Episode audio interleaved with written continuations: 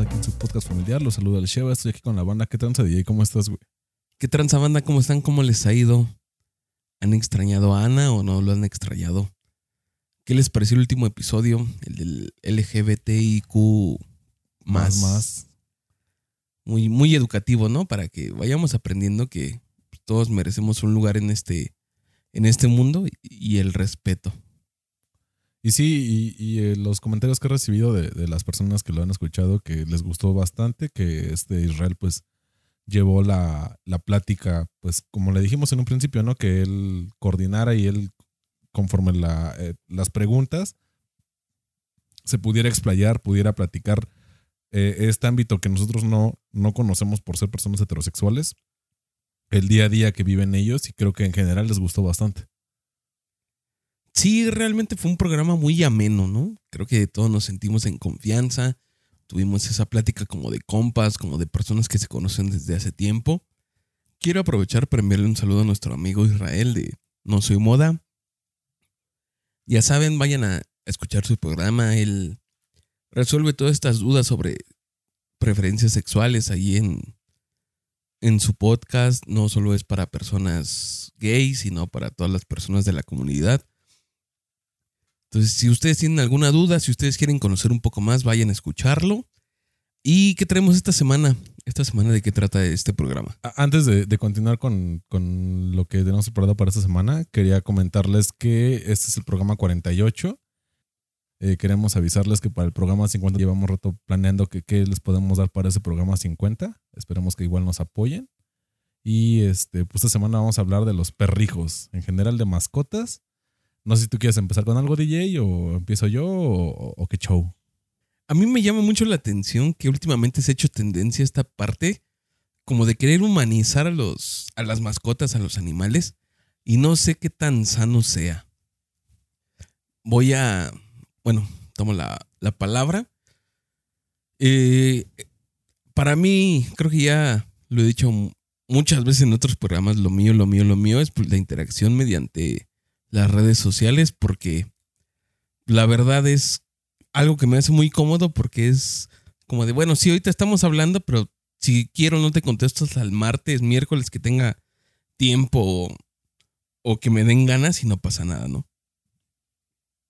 Y en los grupos de Facebook esto es algo que, que es muy natural. Entonces, la mayor parte de la interacción que yo tengo con otras personas es por este medio. Y estoy en muchos grupos de Facebook, incluso administro algunos. Y el del que quiero hablar ahorita, no, no lo administro ni nada, pero me uní hace tiempo cuando estaba como en tendencia a estos grupos de fingir ser. Que es grupo donde fingimos ser hormigas. No mames que eres de esos. Qué asco me das. Aquí Realmente, termina la banda, oye, el programa lo voy a llevar yo solo, no quiero hablar, escuchar pendejadas de un güey que, que finge ser mesas, mesas de baile. No, realmente me llamó mucho la atención porque ¿qué, qué pasa ahí dentro? Espérame, me acordé de uno que vi que era, eh, fingamos ser eh, sillas de antro. Ah, el otro día se sentó una gorda y olía bien ojete a culo. Y dices, no mames, que. Y, la banda se, se, proyecta y dice, no, me tocó un borracho y lo tiré porque me cayó en los huevos. Dices, no mames. bueno, cuando empezó toda esta tendencia de fingir ser, en realidad me llamó la atención por decir, ¿qué, qué vas a hacer en un grupo de estos? ¿No? O sea, ¿hasta qué tan. Qué, qué punto te da material esto para hacer un grupo? Porque un grupo debe ser autosustentable, de la gente participar todo el tiempo, proponer dinámicas, proponer ideas. Entonces, eso fue lo que me llamó la atención de hasta qué punto se ahoga, ¿no? Vamos a meternos para ver en qué punto esto ya pierde sentido. Y uno de los más, y creo que sí es como que muy sostenible, porque hasta el día de hoy, esto que te cuento que yo empecé a unirme a estos grupos tiene más de un año, yo creo. Y un grupo que hasta el día de hoy sigue vigente es el de grupo donde fingimos ser perritos. Y es una mamada porque hace como unos 15 días un güey se, no sé si lo hizo como bait o, realmente sí lo hizo de una forma sincera, así de presentarse. Él se presentó como un psiquiatra y les dijo casi, casi como de, ustedes están bien dañados porque están fingiendo ser perros. Y eso empezó así como, como, como un psicoanalista fracasado a decirle, ¿sabes qué? Eso está mal, como, como una como una tipo teoría freudiana de decir, ¿sabes qué? Pues al final, pues, Tú tienes estos Ajá. sentimientos reprimidos y los quieres proyectar de esta manera. ándale, así como que quiso leer, hacer una lectura general del grupo de por qué era que ellos fingían ser un perro y es como de, pues, güey, relájate. La mayoría de la banda pues solo lo quiere, lo quiere hacer por echar coto, pero entre ese echar coto sí hay muchas personas que se lo toman muy en serio. Y es como un rol que llevan en su vida, como estos, como los furros, ¿no? Ah, ok. pues, casi caes en lo furro porque si realmente te metes tanto en el papel, interpretas tanto un perro que de repente se te olvida que pues, tú eres una persona normal. Y sí lo he visto en este grupo de, de publicaciones en las que dices, bueno, esa está divertida porque juega con este rol de ser un perro en un grupo de Facebook. Pero hay otros que sí son muy intensos, que, es- que hasta cierto punto te da Cringe.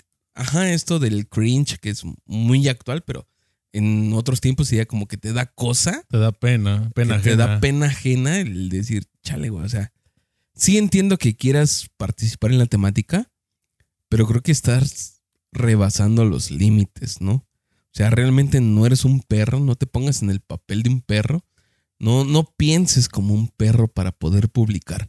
O sea, es puro coto aquí, güey. Mucha gente dice, se despiden como olidas de cola para todos. y- Eso es- me interesa, ¿eh? es- Ahí sí me interesa. Está divertido de que, cámara banda, nos vemos unas esnifadas de cola y ya, ¿no? Como un perro. Pero ya de ahí que te pongas en el papel de un perro realmente, que casi, casi tú lo interpretes en tu día a día, se me hace una pendejada. Y esto lo digo porque muchas de las personas que ahorita dicen, ¿sabes qué? Yo prefiero tener un perro a tener un hijo. Como que ya hacer esta comparación a un nivel real se me hace una pendejada de decir, ¿sabes qué? Es que para mí mi perro es mi hijo. Y, y empiezan a comparar por qué es superior un perro a un hijo. Sí. Eso se me hace totalmente una pendejada y algo que no debería de ser ni siquiera medible en un ámbito normal. Eh, ahorita, continuando con tu punto, me llama la atención el, el hecho de que dices que hay gente que sí, con esta persona, tal vez mamador, que, que se acercó y dijo, chingue su madre, yo voy a psicoanalizarlos a estos pendejos. Eh, en Reino Unido hay un pendejo que quiere hacer el primer transespecie, no transgénero, transespecie. Y este cabrón se basa en el que él se siente un perro y él quiere que sea tratado como perro. Y lo más pendejo, creo yo, que, que tiene este cabrón es de que él incluso tiene pareja. Y haz de cuenta que hay videos donde se hace cabrón sentado en un sillón como si fuera un perro echado con las cuatro patas arriba del, del sillón, viendo la tele. Pero él tiene su correa y él está disfrazado de perro. Entonces dice que él quiere luchar por esas personas que quieran eh, cambiar de especie porque ellos no se sienten humanos, ellos se sienten más con, no sé, de un halcón, de un águila, de, de, algún animal silvestre tal vez, pero que no son identificados como humanos, sino que si ellos quieren hacer este cambio, eh, pues, de preferencia, pero de estatus social, de ser tratado como una, una persona a ser tratado como un perro, eh, él espera apoyo y de hecho hasta tiene una fundación y la gente que... Y lo por todo que el güey, bien o mal, no está tan abandonado de la sociedad. O sea, hay banda que sí le está donando para su puta causa y dices, verga, o sea, qué tan puto... Ese güey yo creo que sí tiene un pedo más allá de un furro, güey. Porque la, la banda que no conozca lo que es el término furro son personas que se disfrazan de animales y quieren ser tratados como esos animales, pero en un ámbito más sexual. Un furro, eh, o sea, básicamente es eso, pero este cabrón quiere que no nada más sean los derechos de, de lo sexual, sino que todo el tiempo él se ha visto y se ha tratado como un perro. Y, yo creo que eso también como que sí da tanto cringe, da mucha como, ah, no mames, sí está bien incómodo ver a ese cabrón, porque entiendo que hay muchas parafilias, entiendo que cada uno está tocadito de su cabeza de cierta manera. No lo juzgo, porque yo también tengo las mías, pero respetas y no transgredes este pedo. Pero tan solo que tú veas, porque sí me ha tocado ver videos, no verlo en vivo, pero de güeyes que están caminando en cuatro patas con la correa en el cuello y, y va una morra trayéndolos. O sea, es como este de dominación, de cederle la dominación a una persona, a una dominatrix, que también queremos traer un programa de parafilias eh, más adelante, pero me llama la atención el hecho de que dices, bueno, nada más en lo que dura la, la, actividad y ya cada quien para su casa, siendo personas, pero este cabrón quiere luchar para que él sea considerado como un perro, y eso sí, no sé, güey, sí, sí me da mucho como, me saca de pedo, digo, chale, la humanidad está tan válida a la verga de que piensa este cabrón. Y, no sé si nada más sea en el, en el ámbito de derechos, sino también lo, lo, traspase al, al, ámbito de, de él tener relaciones sexuales con animales, o en este caso con perras. Y ahí también estaría bien tocado y, y tocaría otros temas de mayor profundidad que sí, sí requieren un análisis no nada más psicológico, sino hasta jurídico de, de qué pedo con este cabrón. Sí, pues ya se trasladaría completamente a la sofilia, ¿no? Esta parte de tener sexo con animales. Realmente no, no entiendo muchas cosas de, lo que estamos haciendo ahora. Entiendo la parte que se busque una libertad, un, despertar sexual, esta liberación sexual que todos queremos, que tú puedas tener sexo pues con, con las personas que quieras, cuando quieras, todo esto. Pero siento que siempre tiene que haber unos límites, ¿no? O sea, no, no por esto vamos a empezar a normalizar tener sexo con personas pues mucho menores que nosotros o como en este caso con animales, cosas de ese tipo. Sí siento que está muy allá. Esto en el ámbito de lo sexual, como comentabas. Ahora yéndonos a otra parte más, digamos, relax, más cotidiana, más, más aterrizada. Últimamente te digo, en estos grupos de Facebook ves a mucha gente en que trata a los a sus mascotas como sus hijos y como te lo decía hace rato que, que empiezan a comparar las ventajas de tener un perro a tener un hijo y lo defienden mucho más allá, ¿no? Es que es que mi perro no, no gasta en pañales y cosas así. y se enferzan en peleas, o sea, ya peleas verbales de que, bueno, chinga tu madre, vamos a sacarnos un tiro en tal lado. Y, ah, huevo, sí, te das por la verga. Y dices, güey, no mames, ¿cómo escaló de una plática de qué, qué tan bueno o malo es tener un hijo cuando vamos a sacarnos un cuadro ahí en, no sé, en Valderas. Sí, realmente esto me causa mucho conflicto porque dices, está bien, ¿no? Es el, el querer a los animales, el querer a tus mascotas, creo que es algo muy normal y es algo que todos debemos de vivir.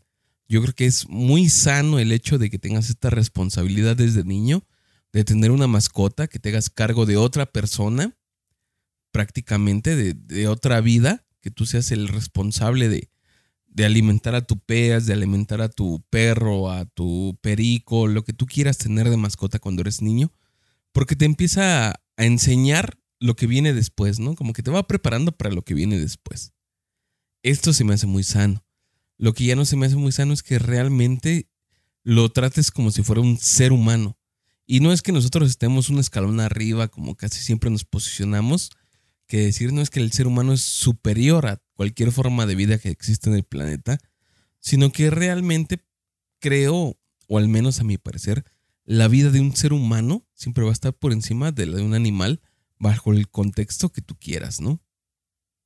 Eh, es que ahí son varias cosas, güey. Eh, retomando lo que tú mencionas de los perrijos, eh, sí entiendo esta necesidad afectiva de demostrarle cariño a un ser que depende completamente de ti que eso si lo quieres trasladar a animales o a hijos, es eso. Un bebé es eso. Es un cabrón que si yo no lo cuido se mata a chingar a su madre. Los que hemos tenido la oportunidad de criar un cachorro sabemos que es exactamente lo mismo porque tragan cualquier pendejada. Los delimitas en un área y de repente el puto ya se saltó y ya está haciendo su desmadre en otro lado. Y por ejemplo, conmigo, con mis boxers, con mis perros, eh, la, la primera que tuve, la hembra, la pendeja se metió al cuarto de porquerías que hay en el cantón y se atoró con unos fierros. Entonces se hace cuenta que mete la cabeza y luego se quería salir y no se podía salir de manera normal. Entonces entra en la desesperación y se empieza a ahorcar ella sola. Entonces ya llega un punto en el que eh, intenta chillar, pero ya no tiene el aire.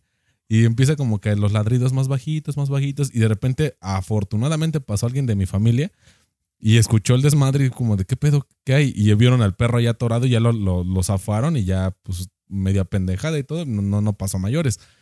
Pero de eso a, a, que tú creas que un animal, el que sea, tiene más derechos que una persona, creo que sí es, es materia de, de analizar en diferentes ámbitos. porque todos tenemos derechos. Y un ser vivo también tiene los mismos derechos que nosotros. Tan solo en el equilibrio ecológico de una zona, cuando llegan los humanos a, esta zona, eh, deforestan, eh, eh, los recursos de agua también se van limitados. Hay muchas especies que se tienen que desplazar a otro lado. Y eso no lo vemos nosotros porque al final de cuentas no nos afecta. Al final es una nueva unidad habitacional donde alguien más puede vivir y trabajar o vivir cerca de su trabajo. Pero en, este ámbito yo creo que hay muy mala información por parte de las personas que intentan justificar a los perros con los hijos. Que ok, sí, sí, sí tiene beneficios, claro que los tiene. Porque pues al final de cuentas él nunca no lo vas a llevar a la escuela. O, yo conozco gente que se ha llevado a sus perros a escuelas de adiestramiento, pero no, no, o sea, nada más es la primaria de, perros y ya. Y no hay secundaria de perros. la primaria de perros. Sí, güey, o sea, sí, sí, sí, porque yo tenía un amigo que él también tenía boxers y a su perra la llevaban a adiestramiento. Entonces, decía ese güey que era la mamada porque eh, pasaba un camión como si fuera de, de, la escuela y pasaba por la perra y se la llevaba. Y ya le enseñaban órdenes al perro de que siéntate, que órdenes básicas o tal vez un poco más avanzadas, pero acabando el, el, curso, pues ya no había más, o sea, no, no había como que te especializadas en, en, digo, si lo ves de ese lado, que no está tan pendejo, Tal vez tú puedes enseñarle a, porque yo a mis perros les he enseñado algunas órdenes que son básicas y fáciles de enseñarles. Pero ya si lo quieres para búsqueda y rescate, para detectar droga, o sea, ya, ya especializas a un perro en, en, esa área y le brindas el apoyo. Pero de eso, a que ya te den un título y el pinche perro se gradúe y la chingada, está chido, sí, porque lo vimos con, con Frida, con la perrita que, que se hizo muy famosa cuando fue lo del 2017, que era rescatista la perrita, que hace un año y medio eh, falleció. Y fue como que luto nacional, ¿no? Fue una... No, no falleció, se jubiló. No, ya falleció. No. Sí, se jubiló y ya falleció. Sí, güey, ya falleció. La Frida ya falleció, güey. Digo, la banda que no sabía, pero ya falleció la perrita. Porque era una Golden Retriever y los, o sea, todos los animales tienen un periodo de vida. Y por muy buena calidad de vida que le des a un animal, también va a fallecer en algún momento. Y Frida ya falleció. Que hasta cambiaron el logo de la Secretaría de la Defensa Nacional por el de la perrita, la chingada. Digo, eso está chido. ¿Saben qué? Sálganse del podcast. Quiero estar Quiero estar solo. pero, pero yo creo, güey, que, que esto de humanizar, porque a mí me ha tocado, y más, por ejemplo, en la zona de Coyoacán, que son súper mamadores, me ha tocado ver eh, bulldog inglés, me ha tocado ver pugs con zapatos. Y zapatos chidos, güey. Traían unos Jordan, traían unos I Want, traían cosas caras los pinches perros. Y ves al güey ese que obviamente ves que no le duele nada. Dices, no, pues este güey tiene con qué pagarle eso a su perro. Pero lo que valen los pinches zapatitos del perro puede que a un niño que, que tal vez esté en situación de calle lo puedas aliviar nada más dándole comida. O sea, no, no que tú lo adoptes, sino que tú le des pues para la papa le, des algo y al menos ese día no trabaje y él se la pase chido o regalarle un juguete en Día de Reyes, en, 24 de, diciembre. Y hay veces que eso se nos olvida y eso creo que es más importante que el hecho de, de equiparar a un perro con un hijo. De repente se me hace algo hipócrita esta parte porque ¿qué crees que a mí me gusta mucho, me llama mucho la atención ver en Facebook, en YouTube, todos estos lados de las redes sociales, que los perros tengan un trabajo o que hagan algo así como que más humanizado, realmente sí me da mucha risa, me causa de repente ternura. El hecho de que un perro tenga un trabajo, ¿no? ¿Qué, absurdo es? O sea, lo absurdo de eso, de que de repente digan que veas un perro con casco y chaleco y ah, traiga su gafete. ¿Cómo se llamaba este pinche perrito? El, chihuahua, ¿no? Yo creo que sí te refieres al del chihuahua que estaban en una obra y vieron como una camioneta aventó al chihuahua a unos escombros y se siguió la camioneta. Entonces le dio lástima a la, a la gente que estaba trabajando ahí. Ya fueron por el pinche Chihuahua que, estaba chiquito. Entonces ya dentro de la obra le pusieron su chalequito, le pusieron, hace cuenta que su cantón era un cono de esos de los naranja, pero cortado, güey. O sea, ahí, cabe sin pedos un puto chihuahua. Y ahí vivía el, no me acuerdo cómo se llama ese pinche perrito, güey, pero subieron toda la historia de, cómo fue de que lo encontraron. Y sí se vio el perrito así, todo achicopalado, todo chiquito, güey, en, en los escombros ya como lo levantan y todo. Y luego ya el perrito estaba en las obras y andaba acá, pues donde estaban los albañiles, pero dices, chale, o sea, tratas al pinche perro como si fuera un trabajador más y él le pagas con croquetas, ¿no? Ajá. Eso, eso sí me gusta verlo. O sea, me da mucha risa el hecho de que de repente ves un chaleco con su uniforme, un perro con su uniforme, y digas, trabaja aquí y traiga su gafete. O sea, Me da mucha risa, eso se me hace muy divertido y me gusta. Pero dices, oye, sí, sí te, sí te da risa así esto, pero hasta que cierto punto está bien, ¿no? Porque me imagino que eso tampoco es tan sano. O sea, es cotorro, es divertido decir, ah, un perro que trabaja, ¿no? Jijiji, jajaja, no está en la nómina. No tiene, no tiene IMSS. Ándale. No tiene sus derechos sindicales. Que todos Lo divertido de esto es que pues no puede ser real. O sea, lo absurdo es lo divertido. Pero Pero trasládalo a un plano en una familia donde el perro ya es realmente un integrante de la familia. Porque yo he visto casos en los que en algún lugar tú llegas y de repente el perro se sube a la mesa y pues no sé, al menos para mí me crea un conflicto de que el perro esté en la mesa donde uno come. sí, claro. Pero para esa familia es algo normal, es como de, no, él es parte de la familia, él puede comer ahí. Y luego, luego se defienden. He visto muchos casos en los que dicen, si no te parece, pues el invitado eres tú, ¿no? El ajeno eres tú, pues vete tú. Sí, su cantón. Mi perro está en su casa y él puede hacer lo que quiera. Eh, Fíjate que yo- Eso es lo que me crea mucho yo, conflicto. tengo una broma ahí en el cantón de que yo tengo dos boxers eh, ya adultos y luego cuando están así chupando en mi casa o cualquier pedo, yo les ofrezco pues, los lugares donde se pueden quedar. Entonces, por cualquier situación, alguien como que, ah, no mames, está muy chica la cama o cualquier, o sea, en el juego, ¿no? Le digo, pues mira, hay otra habitación, pero es de mis perros, güey. Y eh, tú eres el invitado, carnal. Entonces, si ellos te dan así lo chido y si no te va a tocar dormir en el piso y me va a valer verga a mí como a mis perros, porque ellos tienen su cama y tienen su cobertor y eso vale verga.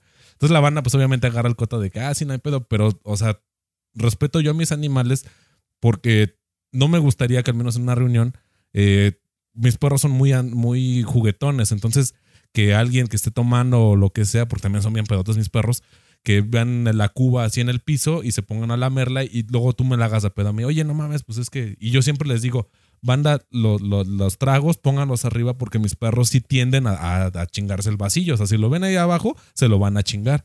Y no quiero que luego me la hagas de pedo a mí porque pues mi perro hizo esas mamadas. Porque al final de cuentas mi perro, yo no lo limito porque yo... eh, lo que siempre te dicen la- veterinaria es que el perro tiene que tener agua libre todo el tiempo. Para que él, cuando se quiere hidratar, tome agua de su recipiente y, ahí- no hay pedo.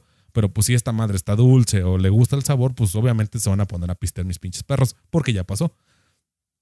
Entonces yo les digo a la banda, nada más levanten sus vasos sin pedos y, pues cotorreamos, pero si alguien me la hace de pedo así como de que es que no mames tu pinche perro, o sea, yo no soy un toque no de, de desmadre de que, ah, no mames, me dio vuelta con mi trago, sino que me reclamen de que le quitaron su trago, es como de, güey, yo, yo de entrada yo te advertí que en mi casa tienes que poner los vasos arriba porque mis perros así son, güey.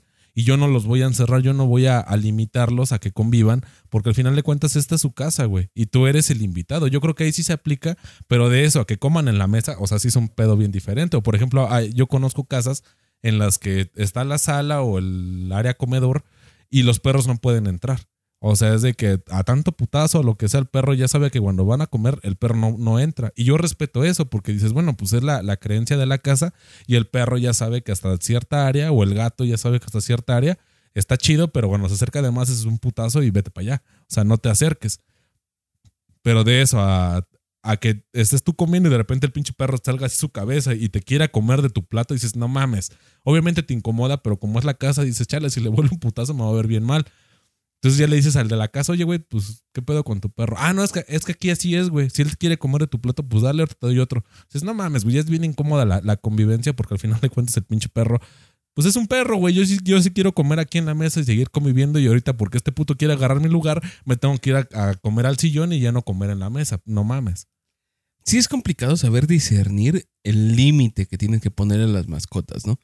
Uno, yo creo que la mayoría de las personas quieren, pues, tener lo mejor posible a sus perros, tenerlos mimados, tenerlos contentos, ya sea que tengas un perro, un gato, que le des la mayor libertad, pero creo que como con los niños o como con otras personas, debemos de saber establecer los límites.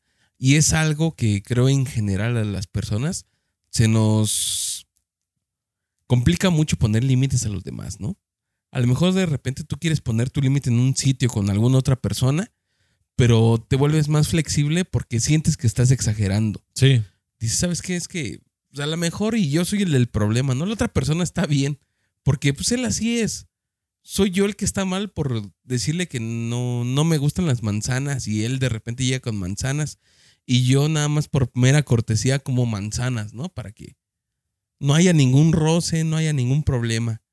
Creo que no sabemos establecer estos límites de decirle a la otra persona, ¿sabes qué? A mí no me gustan las manzanas, no quiero manzanas. A lo mejor tú me traes manzanas diarios, no me gustan, güey. Ahorita Y es lo que, si lo trasladamos así como las mascotas, de decir, ¿sabes qué? Yo entiendo que tú eres mi mascota, tú eres mi, mi perro, mi gato, lo que tú quieras. Y te quiero mucho porque es válido, ¿no? A veces nos refugiamos en estas mascotas porque les, les agarramos un, un cariño muy, muy grande. Pero ellas no abusan porque realmente no tienen un sentido de, de la moralidad como lo tenemos nosotros. No, realmente no son seres con razonamiento. No te es, diré, eh, te diré. Ahorita tengo una anécdota de eso, pero dale, dale. no, es, no es que razonen como nosotros, que evalúen la situación, sino que ellos actúan por mero instinto. Pero nosotros los queremos justificar y decir, no, pues que ellos son así. Y, no lo hace con el dolo, sino pues, es un animal. Pero es que esta es la, la ambigüedad de esto.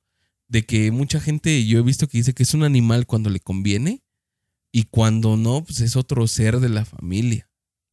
Eh, ahorita que, que hablabas de, de esa moralidad, yo hace muchos años ahí en el cantón teníamos un gato, un gato persa, que el hijo de puta venía de, de criadero y ah, tenía todos los, el pedigrí que tú que quisieras. Obviamente no lo compramos, nos lo regalaron.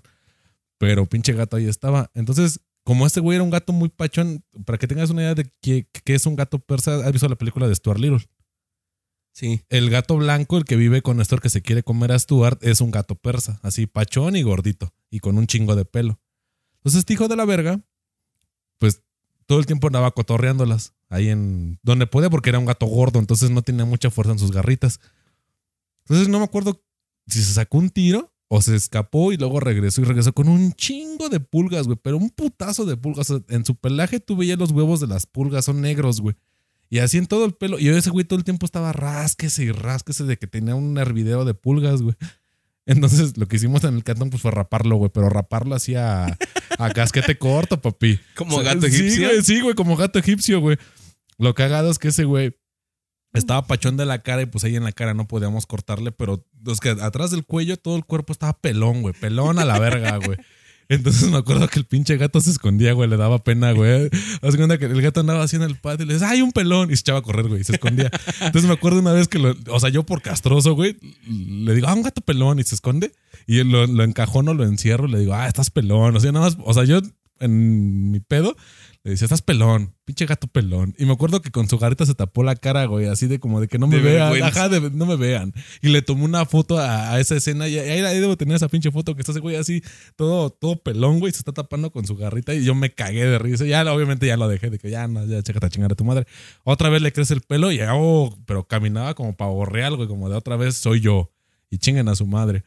Y ese gato era la mamada, güey, porque era un tiro para los putazos, pero un tiro, güey. Al chile a mí me tocó verlo sa- sacarse un tiro con tres gatos y les partió su madre a los tres, güey. Entonces me acuerdo que una vez estaba yo jugando en mi cuarto y digo los "Miau, miau, miau", como que se la están mentando entre ellos. Y dije, chale, ¿qué pedo? No, ya me asumo. Y está ese güey como la película de Billie Jean, que está ese güey así acorralado y vienen cinco gatos encima de él, güey. Pero así eran cinco gatos, güey.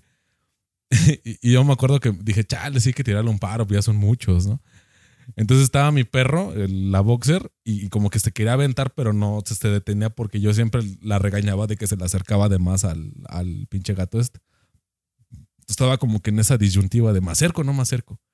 Dije, chingue su madre, yo me encarrero y le meto un patín, no un patín para matarlo, sino un patín nada más para levantar uno de los gatos. Levanto uno, mi perra se le lanza al otro y se queda un mano a mano, uno contra tres, güey. No mames, les paro una verguiza, güey, a uno de los gatos como si fueran lucha libre, güey. Se le vienta, se rueda y lo tira desde el, desde el segundo piso de mi casa, así, ¡pum! a chingar a su madre el gato, güey. No, es neta, güey, lo voló bien verga, güey. Y así como de, ¿qué pedo? Y todo se asomó así como de, sigue vivo. Y ese güey cae el pinche gato y te das cuenta que es cierto lo que dicen de que los gatos siempre caen Siempre parados. Cae parado el pinche gato, pero como era muy alta la, eh, la distancia, cae así como todo temblando, así. Eh, y ya se va incorporando y como que, lo, como que no lo remató, güey. Es se baja ese güey, corre y corre las putas escaleras para rematarlo. Y ese güey pues estaba más flaco, entonces se agarra y se trepa por la pared y ya se sacó a chingar a su madre. Y yo, o sea, yo vi toda la película dije, no mames, eres... mi gato se llamaba Albeiro, güey. Y era la mamada porque Albeiro es de una serie que se llamaba Sin senos no hay paraísos y era el, tipo guapo. Entonces por eso le pusieron a mi gato el guapo, el, el Albeiro. Entonces me le quedo viendo así como de, no mames, si eres un tiro. Me acuerdo que el gato se me quedó viendo así como de, chido. y agarré, ya se fue a su puto arenero y ya se fue a chingar a su madre. Pero neta, pinche gato sí era un cuadro, güey. O sea, y al final ya cuando se, se perdió, porque al final el hijo de perro luego se iba dos, tres días y regresaba. Dos, tres semanas y regresaba. Y me acuerdo una vez que de esas que se perdió, que ya lleva como dos semanas perdido. Y estamos, no, pues ya, ya lo mataron o ya lo envenenaron o alguien más lo agarró. Entonces ya de repente tocan el timbre de mi casa y ya salgo, ¿no? Ah, ¿qué pasó? Era una chava. Y me dice, ah, no sé si sea tu gato. Y estaba mi gato así parado, ves que al lado de mi casa y una como jardinera. Estaba ahí parado y estaba araña. Y dice, yo desde que pasa está araña y araña en la puerta y nadie le abre. Dije, entonces mejor le toqué para que se pasara. Entonces ya me asomo y ya le abro la puerta. Ya Harry se pasa bien verga. Le digo, ah, sí, sí es mi gato. Dice, pero tiene como dos horas tocando la puerta y nadie le abre. No, ese pinche gato. La neta, quién sabe qué le pasó porque tío se desaparecía mucho tiempo. Pero a lo máximo eran dos semanas y media y regresaba. Y ya la última pues se desapareció y pasó el tiempo y pues ya no, ya no supimos ni siquiera dónde quedó su cadáver. Pero no, ese pinche gato era la puta variedad, güey. Entonces te digo, si hay como que esa parte en la que, no sé te ha tocado ver videos en la que un gato, un perro, algún animal que no es tan común, un hurón o un cotorro, ve que un niño está en peligro o ve que, que alguien de la familia va a, pasar un accidente y lo jala el perro o de repente sale el gato y ataca. O sea, como que uno cree que son animales silvestres cuando realmente ya por la cotidianeidad de la, de la situación tienen ciertas, eh, tal vez facultades, tal vez comprenden un poco más eh, qué es lo que, lo que está pasando en su día a día. Y eso es algo que, sí me gustaría resaltar. Pero bueno, bueno, pues vamos ahorita a un, este, al, al pequeño break para que mojen bigote, para que refresquen la chela. Pues ahorita continuamos.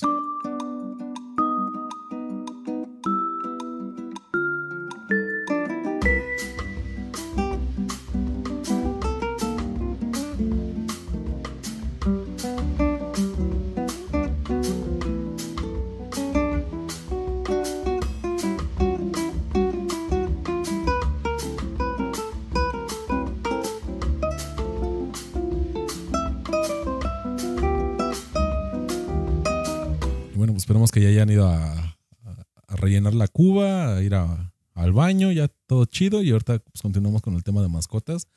¿Tú cuál recuerdas que ha sido la mascota que más has querido en, lo que llevas de existencia? Mm, no sé, es que han sido varias. Realmente creo que, que igual que, que con otras cosas, esto va por etapas, ¿no? Como que de repente cuando eres niño necesitas esa parte de, de tener un afecto que no es el de tus padres o de tus primos, sino de, de algo más. Y es cuando viene a cubrir esto, pues una mascota. Que es, que él es mi perro y es mío. Y él es mi mejor amigo, a lo mejor, ¿no? Con él le puedo platicar, le puedo contar estas dos, tres cosillas que tengo ahí. Y él me entiende, que a lo mejor pues, no, no te entiende realmente, ¿no?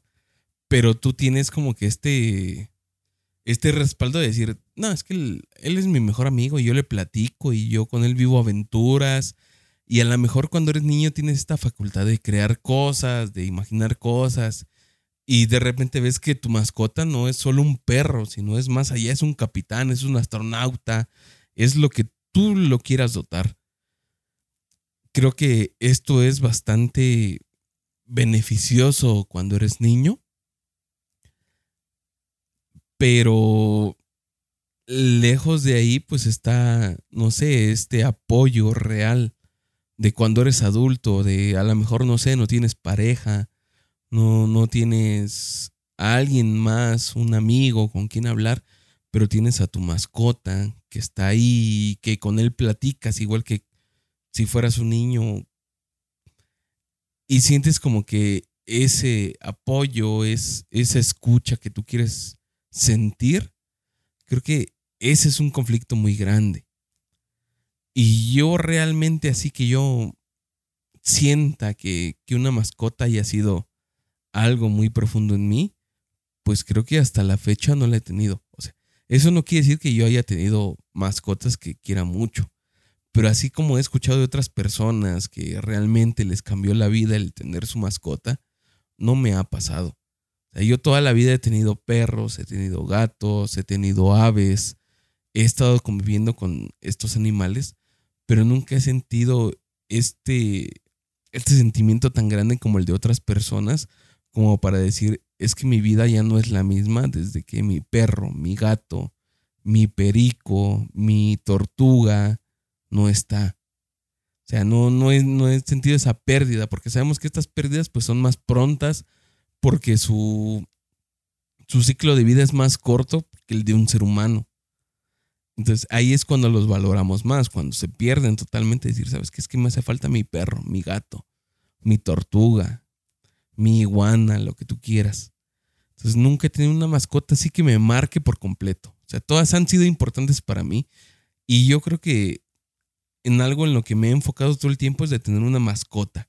No importa que sea, porque he tenido tortugas, he tenido pericos, he tenido gatos, he tenido perros, he tenido peces, pero todo el tiempo trato de tener una porque sí creas una conexión con, con ese ser, que es como un ser que no me entiende, él está en su mundo, pero pues está ahí, ¿no? Yo lo aprecio, ¿no? Ajá, es alguien con, con el que puedes acudir en cualquier momento y sabes que va a estar ahí porque, pues al final ese es su fin, el estar ahí.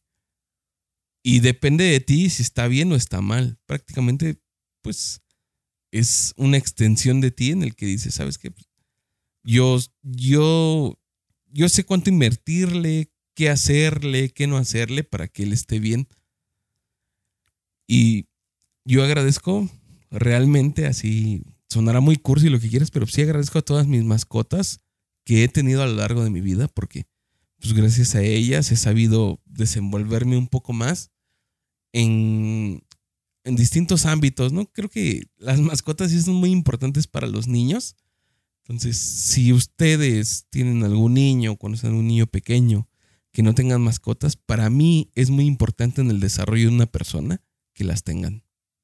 Y también eh, hay una parte en la que hay veces que, por ejemplo, los perros o gatos por el pelo, la gente llega a tener cierta alergia. Entonces, por eso son limitados a no tener mascotas. Pero digo, hay, hay tan solo hay perros que previenen esta, este tipo de, de alergias. Por ejemplo, se me vienen a la mente los chihuahua o este, estos perros como los ferrioni, no me acuerdo cómo se llaman, como los, este, ¿cómo son esos perros, güey? Los que tienen como bigotitos. Sí, sí sé cuáles son, pero no recuerdo cómo se llaman. se llaman, que eh, una especie de ellos son los pimienta, ¿no? Ajá. O los Yorkie también son, son perros que, que son para prevenir ese tipo de, de, alergias. Y si no, también un pez, ¿no? O, un perico, algo que, que, al niño no le pueda generar la alergia, pero genera, como bien lo mencionas, este vínculo, este desarrollo social dentro de un ambiente eh, controlado y que al final le das una responsabilidad, ¿no? De que lo tienes que limpiar, le tienes que limpiar la jaula o la pecera o levantar las heces. Eh, le generas una responsabilidad al niño que, que, dices, ok, al final de cuentas yo le voy a pagar la comida como adulto, pero el niño ya está generando un vínculo con su mascota. Y también viene la, la parte triste, como mencionas, en las que desafortunadamente su periodo de existencia es más corto que el de nosotros, fallece el animal y y también tienes que explicarle al niño la muerte, ¿no? O sea, que su mascota tal vez ya no lo va a ver aquí, pero más adelante el niño puede convivir con ella. Y eso también es bastante interesante porque, por ejemplo, las tortugas, como bien mencionaste, eh, duran más muchos años. Yo tengo varios amigos que tienen tortugas y yo platicando con ellos y en Coto les digo, oye, güey, ¿y tú sabes que tu tortuga va a vivir más que tú, ¿eh? Sin pedos. Dice, sí, güey, de hecho yo, yo quisiera que mis nietos cuidaran a mis tortugas, güey. O sea, que dijeran, no, pues es que pinche tortuga tiene, no sé, 60 años. Ya mi abuelo ya falleció, pero pues nos dejó encargadas a sus tortugas. Y tenemos esa eh, pues responsabilidad de cuidar a sus tortugas porque es una parte de él, porque él las vio crecer, ¿no? Él las vio ser tortugas chiquitas casi del tamaño de una mano, a ser pues tortugas de hasta medio metro. Y, digo, al final la tortuga no te sirve de, mucho, no, no es como que te cuida la casa o algo así, pero es ese vínculo que tú generas con tu familia de que es que yo quiero que cuiden a mis mascotas porque son parte de mi vida como lo son ustedes. Sí, realmente creo que como seres humanos siempre tratamos de sacarle provecho, sacarle utilidad a todo lo que nos rodea, ¿no? Y parte de ellos son los animales. Siempre pensamos en que quiero un perro para que me cuide la casa, Sí. para que esté alerta de esto, quiero un gato para que me divierta y no pensamos en realmente que es otro ser vivo, que no somos los únicos, que pues, el gato tiene otros que el gato tiene pues sus propios instintos, Instintos. que él busca ser algo más que una mascota, que a lo mejor él no tiene ni idea de que es una mascota, él se entiende como un ser aparte y quiere hacer sus cosas, pero nosotros en nuestro ego, en nuestra falsa superioridad de seres humanos, pues queremos hacer lo que nos plazca con los seres que, que, nos rodean. Esta parte también me genera mucho conflicto. Y también lo que yo quería abarcar es el tema del animalismo, porque muchas personas defienden a los animales hasta el grado de que se vuelven veganos, que dicen que no podemos nosotros comer carne de, de vaca, de cerdo, de cordero, de todos estos animales que siempre hemos consumido, por el hecho de que es crueldad animal. No sé, ¿tú qué piensas acerca de este tema? Eh, es un tema bastante interesante. De entrada, eh, yo soy una persona carnívora, entonces yo no tengo impedimento con comer cierto tipo de, de proteína animal. Pero lo que me llama la atención y que sí a mí me genera un conflicto negativo es cuando tú siendo una persona vegana, a tu gato, a tu perro, a tu perico, lo obligas a comer comida vegana. Cuando son animales, al menos los primeros dos, el gato y el perro, son animales carnívoros. Entonces tú no puedes limitar a un perro porque él pierde todas sus, eh, sus facultades y de, de depredador. Porque al final de cuentas, pues es una evolución del lobo o es una adaptación del lobo. Y por ejemplo, en, en estos casos en específico, eh, puedo referir que hay personas en las que todo el tiempo le dan croquetas a su, a su, animal. Y eso está bien en un principio.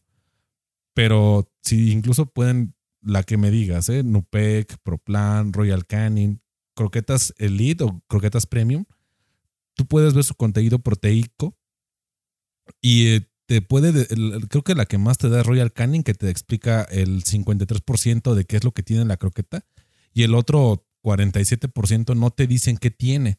Entonces es un proceso de tanto de químicos como de eh, saborizantes artificiales, como de que meten en una trituradora varios huesos o tuétano, va- varias cosas así de, producto animal y se lo dan al perro, pero realmente una croqueta así que sea 100% que tú sepas qué es lo que estás dando a tu perro, está, no existe. O sea, literalmente en el mercado no existe. Entonces también quiero invitar a la gente que si tienen este tipo de animales, que de vez en cuando le den pollito, que de vez en cuando le den un, hueso para que roen, porque de hecho es bastante eh, nutritivo que tú le des, por ejemplo, un hueso de res, bueno, hacen caldo de res en tu casa, que le des el hueso, la parte grande, que tú sabes que no sé que tienes un chihuahua que jamás se va a poder comer ese hueso, pero al momento de él roerlo, él eh, en esta parte de estar carcomiendo el hueso, está nutriendo sus colmillos y está limpiando de placa. Entonces, las carnazas también sirven para eso, las carnazas hechas de, eh, de cuero o de, de vaca, lo procesan de una forma para que quede la forma de huesito y se lo das al perro y eso le sirve al perro para que él se limpie los dientes. Entonces hay veces que nosotros tenemos la idea de que nada más dándole croqueta al perro va a estar bien. Y en principio puede que sí. Pero desafortunadamente todos sus perros que en su vida no tienen una dieta variada generan problemas tanto de hígado como de este páncreas, porque como le estás dando puro químico y puro químico, el perro llega un momento en el que le fallan esos órganos y, tiende a tener problemas ya en la vejez. Entonces yo invito a la banda a que le dé, ok, sí, 50 o 70% croqueta, que está bien y es más barata, pero créanme que el retazo para perro, al menos en mi casa, lo, lo que tenemos la costumbre es de que compras el retazo para perro, que el kilo te vale 10, 12 pesos. Y lo hierves como si fuera un caldo para personas, le puedes echar sal, poquita sal o este no le por ejemplo, si es para perro no le vayan a poner ni ajo ni cebolla porque los perros se intoxican con estas dos cosas. Entonces nada más que hierba y así ya no crudo, porque incluso me ha tocado ver que a perros les avientan el trozo de, de, pollo crudo y el perro se lo puede comer, pero no es igual de placentero que ya esté más suavecito, que te con el caldito, porque por ejemplo mis perros son mucho de comerse el caldo, o bueno, de, tomarse el caldo. Entonces en lo que se están comiendo su pieza, están tomándose el caldo y les ayuda. Entonces yo les invito que, que si pueden hacer esa inversión, que es mucho más barata que la croqueta que tú me digas la más corriente, que todos tenemos la idea de que es pedigree, eh, el kilo te vale 35, 38 pesos más o menos. Y el kilo de, de retazo para perro te dura dos días y se lo puedes dar a tu perro y le estás ayudando a que él siga consumiendo algo que al final de cuentas es desperdicio, que no nos podemos comer como humanos, pero que al perro le ayuda. Entonces sí, sí quisiera exteriorizar eso a la banda que si tiene un perro o un gato, que de vez en cuando le den un pedacito de pollo, un pedacito de, res, porque les ayuda en su dieta para que tengan realmente una dieta balanceada. Este juicio moral con el que nosotros nos basamos, andamos ahí por la vida, pues no aplica a los animales, ¿no? Como tú lo decías, hay mucha gente que es vegana y quiere hacer a sus mascotas veganas. No aplica del mismo modo porque ellos no, no tienen esta facultad de elección, ¿no? No, ni siquiera se han desarrollado totalmente o han evolucionado totalmente como para decir que se pueden, se pueden alimentar de una dieta totalmente vegana, que pueden tener los nutrientes necesarios para ellos subsistir de una dieta vegana, si necesitan esta proteína animal para subsistir y seguir aquí. Pero la gente de repente no piensa eso, piensa en nada más pues su raciocinio de los de lo mismo que son ellos, quieren seguir haciendo a sus mascotas y no debe ser así. Se nos olvida que ellos son animales completamente. ¿Sabes qué es lo más pendejo del veganismo? Que yo he podido platicar con algunos biólogos y algunos nutriólogos y te dicen que nosotros podemos consumir la lechuga, podemos consumir varios vegetales, pero no tenemos la enzima en el estómago para desintegrarla completamente. Entonces no estamos recibiendo los nutrientes completos de una dieta completamente vegana. Entonces tenemos que encontrar el equilibrio entre comer saludable, comer verdura, comer fruta y comer también la proteína animal. Queso, leche, eh, cualquier carne, ya sea puerco, pescado, res, eh, pollo, lo que sea entonces tenemos que encontrar este equilibrio y, los veganos se casan con la, con la idea. Y, si te fijas, y tú puedes ver en Instagram, en donde sea que es un canal completamente vegano, y son personas sumamente flacas porque su cuerpo no está recibiendo todos los nutrientes que requiere. Y eso no lo digo yo. Digo, he platicado con algunos biólogos y me dicen, es que está mal esa idea. Ahora imagínate que tú se la das a un perro, se la das a un gato, que él toda su vida ha sido, o él por evolución es carnívoro, él ni siquiera tiene la enzima. Nosotros la tenemos pero no podemos descomponer completamente eh, la lechuga, eh, la zanahoria, la, calabaza. La absorbemos, sí, pero la totalidad de, la proteína no la podemos absorber porque nuestro estómago no está preparado para eso. Ahora, ves a un animal y le das de comer nada más, lo matas de hambre. O sea, literalmente lo estás matando de hambre. Y eso también es algo que es bastante interesante y bastante importante que la gente conozca. De que, ok, tú puedes tener los gustos que tú quieras y ahora sí que mátate tú solo. Pero si estás teniendo a tu cargo un animal, pues no puedes darle este, este tipo de, alimento porque le, estás cortando su dieta y no está recibiendo absolutamente ningún nutriente porque tú le das de comer algo. Sí, se lo come por hambre, claro que se lo va a comer por, hambre, pero al final de cuentas no está absorbiendo ningún nutriente y el perro te va a enflacar, te va a enflacar o el gato te va a enflacar al punto en el que el gato o el perro lo tienes que dar al veterinario porque le hacen falta proteínas y ya está a punto de morirse. Incluso si tú le dices al veterinario, no he conocido, pero me imagino que hay casos en los que, no, es que yo tengo dieta vegana y te va para una cagada de aquellas, güey. Tienes que darle menos croqueta. Dale esto, dale aquello para que tu perro lo levantes.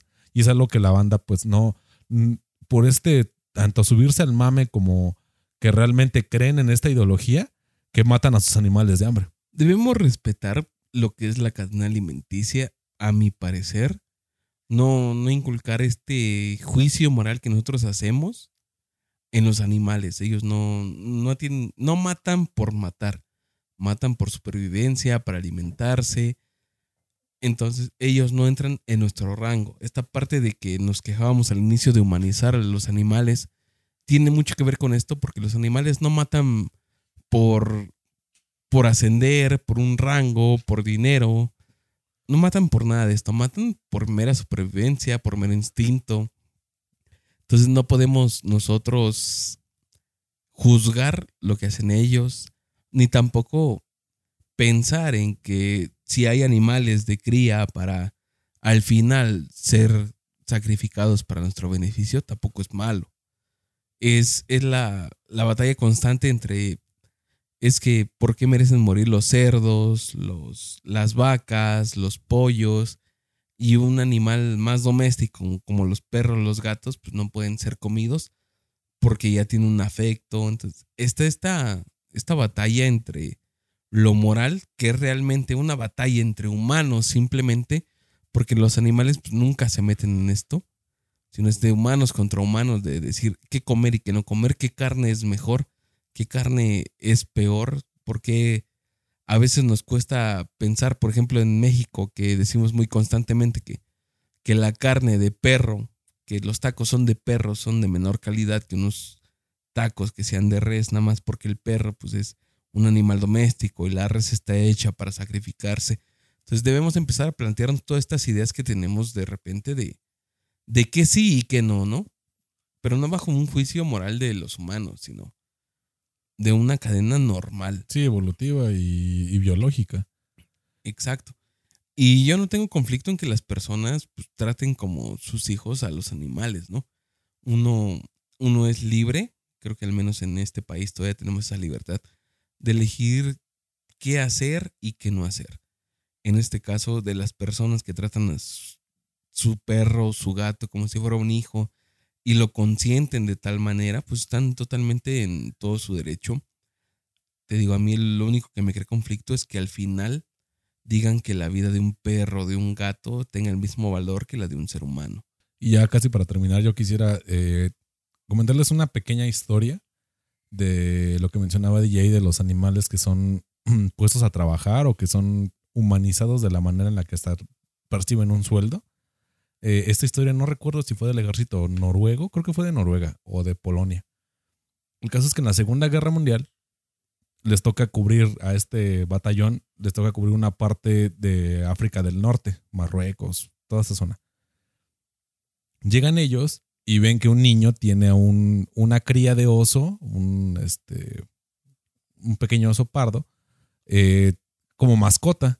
Entonces ellos les llaman la atención y mediante el traductor hacen un troque con el niño de darle despensa, darle comida para que les den al oso. Entonces compran al oso y el oso en un principio pues lo agarran de diversión, ¿no? Lo, embriagan, lo, lo ponen a, a, hacer varias cosas, pero se dan cuenta que el oso se empieza a humanizar. Entonces, los mueven de, África a Inglaterra, se llevan al oso y, el oso se dan cuenta que ya está teniendo como actitudes de humano. O sea, él carga cajas, las acomoda en tal lado, o a, la hora que hay que dormirse, el oso se va a dormir. O sea, se adapta a lo que ve que los demás hacen. Entonces, cuando ya van a hacer, eh, el, digo que me parece que fue Noruega, cuando tienen que ir, trasladarse allá a, a esta parte de Europa donde estaba todo el conflicto bélico, les dice la Armada inglesa que ellos no pueden trasladar animales o mascotas, que tienen que, este, que respetar eso porque no, no pueden trasladar animales como que, o peso extra porque es nada más para personas pues capacitadas y que sepan defenderse. Entonces el, al oso lo que hacen, le hacen un procedimiento para que el oso se haga capitán y al, oso le dan su placa, le dan su rango y, lo, enlistan como si fuera un soldado más este, de esta arma. no, no, no, recuerdo el país. Pero el momento de que lo, están enlistando, obviamente, pues pasa el oso y pasa con sus medallas y todo. Y, se le queda viendo el, capitán como de no mames. Dice, no, sí, es que está registrado y tiene el nombre de, de su rango y todo el pedo. Entonces comentan de que el capitán lee la orden, se da cuenta que el oso sí está enlistado y sí está, tiene un rango jerárquico y le da una palmada al oso y le dice, pues continúa tu trabajo, ¿no? Y, suerte. Se llevan el oso al conflicto bélico. Obviamente no lo exponen a, que estén en el campo de batalla, pero sí a que cargue heridos, a que el oso eh, lleve armamento a tal lado y como pues es un animal grande, lo, lo, lo ponen con varias cajas, con, con dinamita, con varias cosas y lo usan como transporte, pero móvil. Y que incluso comentan que el oso entraba por situaciones o por lugares donde no pasaban ni siquiera tanques. Entonces el oso pasaba por ahí y iba pasando suministros y todo. Termina el conflicto bélico, termina la Segunda Guerra Mundial y el oso sigue vivo y se lo llevan a, un zoológico del país y el, me parece que el oso se retira con un rango de, coronel. O sea, el oso siguió escalando en, su, en su ramo eh, bélico. Y al final el oso queda en un zoológico con, ahora sí que ese, es el, coronel, o sí, total, que, que peleó y, te viene el palmarés del oso. Y de hecho hay una estatua en ese país en la que el oso está cargando eh, cajas con suministros de armas. Y dices, o sea, este oso tiene, tiene historia y fue respetado y dicho que me parece que murió en el 46, en el 48 y murió de viejo, o sea, no, no, no murió por situaciones de, la guerra, sino murió porque pues le dieron un trato digno posterior a.